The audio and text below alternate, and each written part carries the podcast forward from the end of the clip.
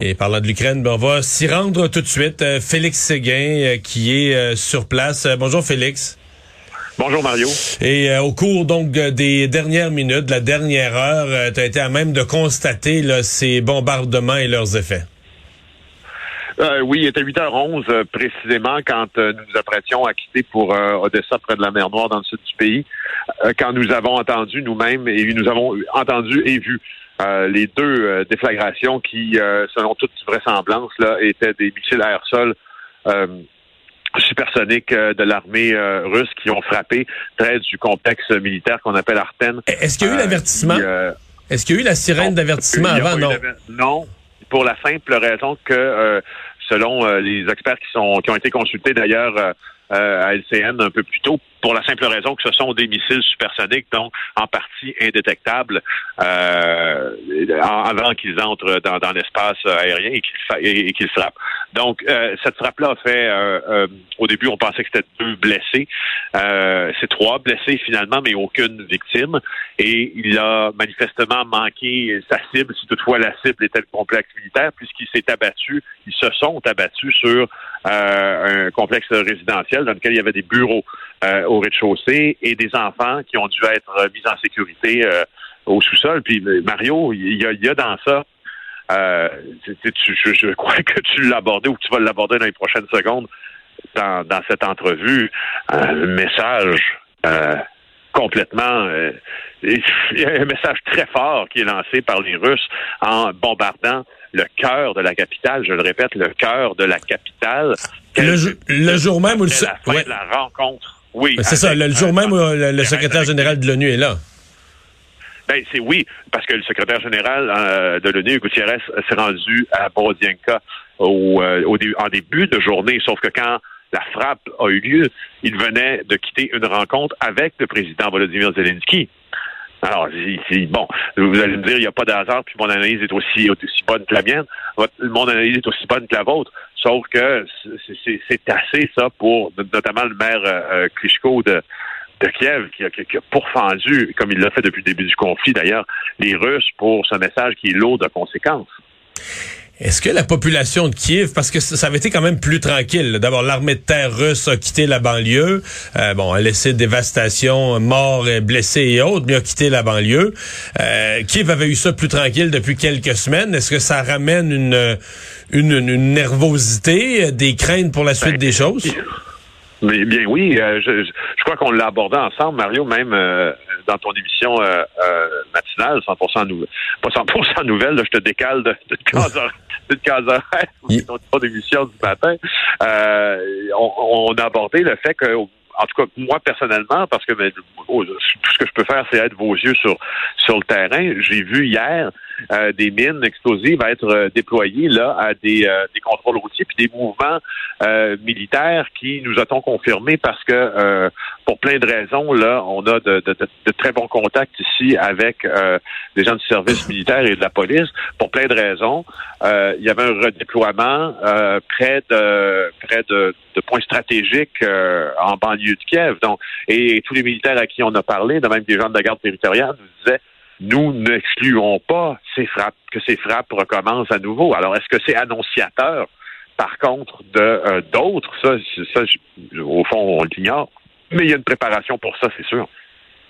Félix, c'est sûr que l'événement vient d'arriver, mais dans les, les, les, gens que tu, tu côtoies là, de, de, de, la capitale, est-ce que tu les sens plus abattus de voir la guerre se rapprocher à nouveau de la capitale ou ça, ça a tendance à fouetter un peu les troupes et ils sont prêts à faire face à ce qui s'en vient?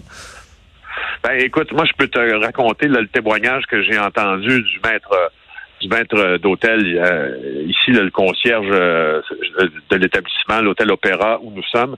Euh, cet homme-là travaille à chaque jour depuis l'invasion russe. Donc il travaille à chaque jour à l'hôtel. Il couche à l'hôtel parce que sa maison a été complètement bombardée et sa famille évacuée euh, ses filles de 10 et 16 ans et sa femme vers l'Autriche.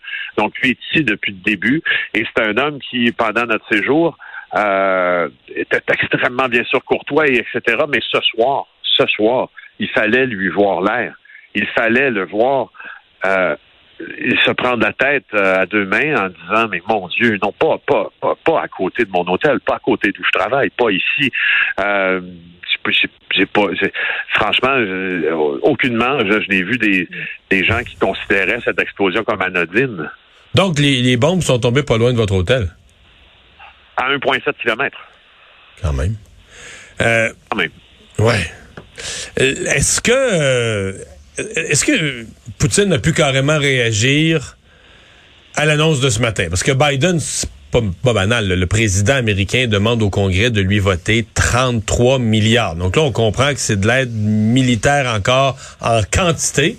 Mais plus que ça, tu dépenses pas, à un moment donné, t'as beau, beau avoir beaucoup d'argent, là, ça prend du temps pour le dépenser. Donc c'est comme si Biden disait, moi, là, pour des semaines, voire des mois, là, j'ai de la gasoline. Là, je vais avoir de l'argent pour financer, pour fournir des armes, puis encore, puis la semaine d'après, puis le mois d'après, puis un peu plus. E, est-ce que c'est une réplique à ça qu'a pu euh, que Poutine a voulu faire?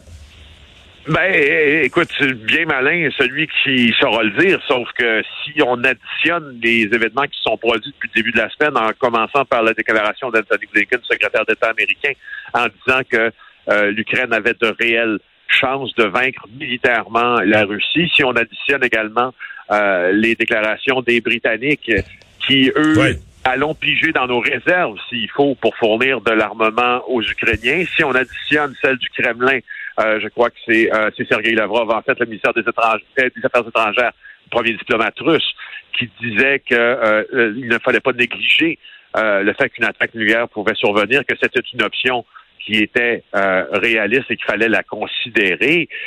C'est une escalade de mots, en tout cas, qui, qui, qui, qui, pointe qui pointe là, euh, sauf à preuve du contraire. Euh, Félix, en, terminant, parce que tu devais te diriger vers Odessa là, au moment où ces, ces attaques sont survenues à Kiev, est-ce que ça bouscule tes plans? Qu'est-ce qui s'en vient pour toi dans les prochaines heures, les prochains jours? Pas mal, pas mal. Alors oui, on est en fait là, si, si, si vous voyez présentement la chambre d'hôtel, euh, c'est qu'au fond, nos bagages étaient faits. On avait, on quittait vraiment. Là, on venait de, on venait de, de, fermer les valises, on venait de ranger les trépieds de la caméra, les, transmetteurs, etc. Pour, partir en train? On allait pour partir en train de nuit, qui devait quitter à 21 heures à, la gare centrale de Kiev. Et donc, quand cette explosion-là est survenue, on avait deux options, soit faire comme si rien n'était et continuer notre chemin vers euh, Odessa ou annuler nos plans de, voyage. Euh, et puis les reporter à une date ultérieure. Alors pour l'instant, on est en train de, regarder, de regarder comment on va comment on va articuler euh, articuler tout ça. Je pense que la nuit, la nuit nous, nous la nuit nous dira, nous, nous dictera quoi faire demain. au fond, parce que bon, il y, il y a à voir, il y a à faire, il y a à dire aussi à Odessa, parce que c'est la seule c'est la seule lampe de terre, si vous voulez, qui manque euh, à Vladimir Poutine pour couper le front de mer de l'Ukraine complètement euh, sur la mer Noire et la mer d'Azov, maintenant que Mariupol est prise. Mais euh, restez prudent. Merci beaucoup d'avoir été là, Félix. Ça marche, ça me fait plaisir. Félix Séguin, en direct de Kiev, donc qui a couvert en direct là ces bombardements, je vous le rappelle, deux missiles qui ont frappé des bâtiments en plein cœur de la ville.